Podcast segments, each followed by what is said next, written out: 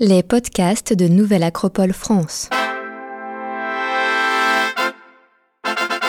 Entretien avec Antoine Fèvre.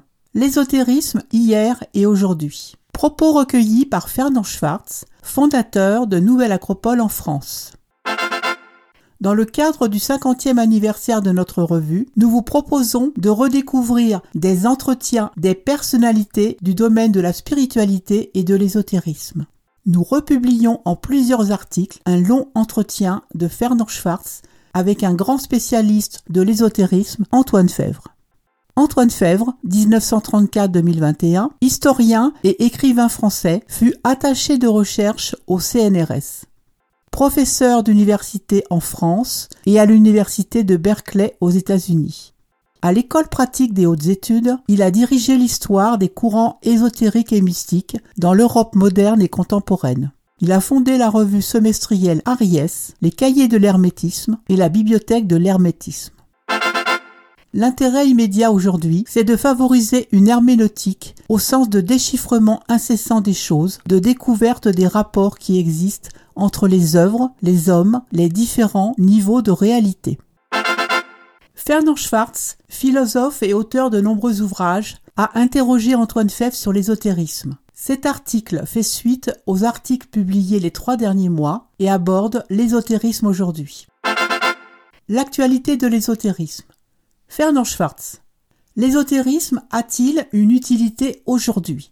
Antoine Fèvre. L'utilité de l'ésotérisme aujourd'hui est évidente. Cette forme de pensée, qui fonctionne sur la polysémie, la pluralité de niveaux de réalité, est de nature à ouvrir les curiosités dans le sens de la tolérance. Elle est par nature transdisciplinaire, elle ouvre à la culture, à une culture qui n'est pas seulement érudition, mais gai savoir. Le fait de se plonger dans son corpus immense ouvre notre esprit et notre curiosité. Hermès Mercure y est présent, le dieu de la mémoire et des langues, le dieu des communications, qui transmet les messages de l'Olympe sur la terre, de la terre aux dieux, des dieux entre eux, qui fait passer de l'Hadès, du monde des morts au monde des vivants. L'intérêt immédiat aujourd'hui, c'est de favoriser une herméneutique au sens de déchiffrement incessant des choses, de découverte des rapports qui existent entre les œuvres, les hommes, les différents niveaux de réalité. Fernand Schwartz. On ne peut donc pas associer l'ésotérisme à l'occultation ou à une manière de cacher des choses. Antoine Fèvre. Pratiquement, le mot ésotérisme a trois sens qu'il faut bien distinguer. D'abord celui de doctrine cachée, d'enseignement secret réservé à des disciples choisis. Les ésotéristes cultivent volontiers le mystère, mais leurs mystères sont généralement des secrets de polichinelle, car tout ce que les ésotéristes ont dit se trouve dans des livres.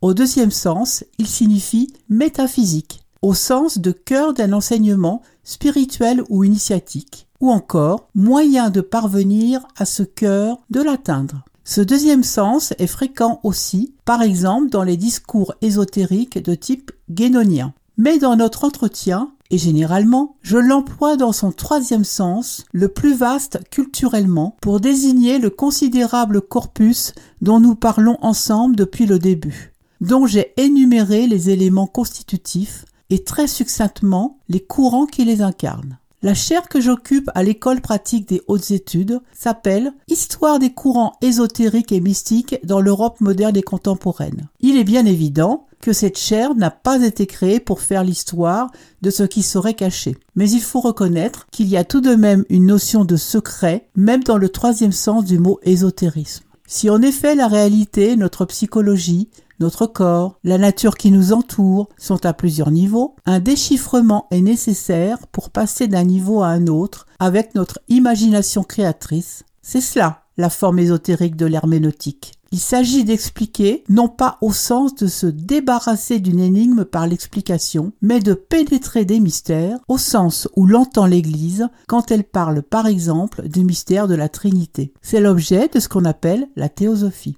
Fernand Schwartz pourquoi les églises alors sont-elles opposées à l'ésotérisme?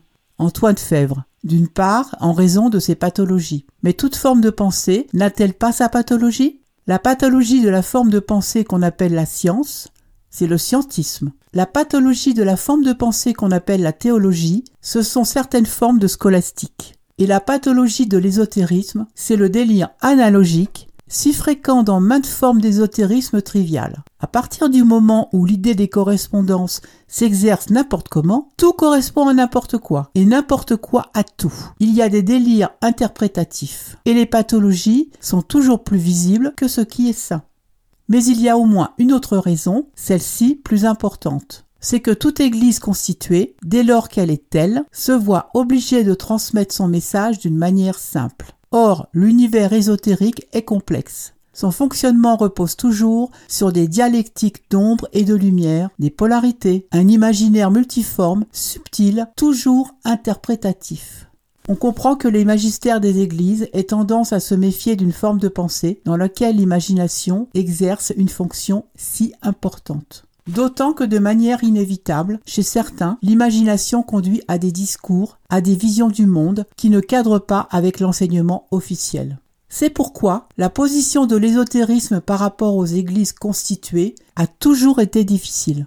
Et l'étude de l'histoire de ces difficultés est précieuse pour cerner la nature des courants ésotériques. Mais la forme de pensée qu'est l'ésotérisme n'est en aucune manière contradictoire par nature avec l'enseignement d'aucune des églises que nous connaissons. Il ne peut y avoir contradiction, c'est-à-dire hérésie, qu'à partir du moment où l'ésotérisme énonce une formule dogmatique. Si je dis par exemple le Christ n'est pas le Fils de Dieu ou je crois en un Christ cosmique qui n'est pas le Fils de Dieu, alors il y a hérésie. Autrement dit, il n'y a rupture par rapport à une Église qu'à partir du moment où l'on pose un élément de doctrine qui est en contradiction avec le dogme de cette Église. Mais ce n'est pas toujours le cas, loin de là. Dès lors, il est évident qu'à l'intérieur des églises, il n'a pas manqué d'ésotéristes, que ce soit des clercs ou des fidèles. On y trouve d'illustres prélats, des théologiens, des philosophes. Pensez au Moyen Âge, l'école de Chartres, l'école d'Oxford au XIIe et XIIIe siècle. Le plus grand théosophe allemand du XIXe siècle, Franz von Bader, est un catholique pratiquant dont les œuvres n'ont jamais été mises à l'index.